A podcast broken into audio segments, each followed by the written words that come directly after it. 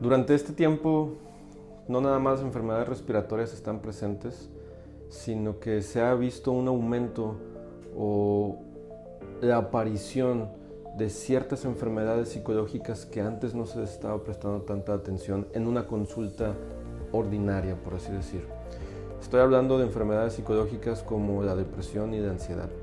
Últimamente han acudido a consultar muchos pacientes que refieren dolor ya sea en el cuello, en la espalda, en las piernas, refieren una debilidad generalizada. Al momento de hacer la exploración, pues se encuentra con un paciente sano, por así decir, donde sí trae un problema muscular, pero no refiere tampoco un antecedente de un golpe, de una caída, de un traumatismo. Entonces ahí es donde la interrogación se vuelve una parte muy importante del diagnóstico.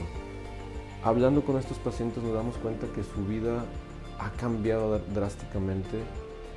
Han tenido que dejar de hacer cosas o hacer cosas a las que no estaban acostumbrados a hacer, aumentando el grado de ansiedad que pueden presentar o simplemente la depresión. Y esto traduce que empiecen a aparecer esos síntomas dolorosos. Por eso es bien importante poder revisar al paciente, poder interrogarlo a fondo. Recuerda que no nada más el cuerpo es el que sufre, la mente también requiere una valoración y un cuidado.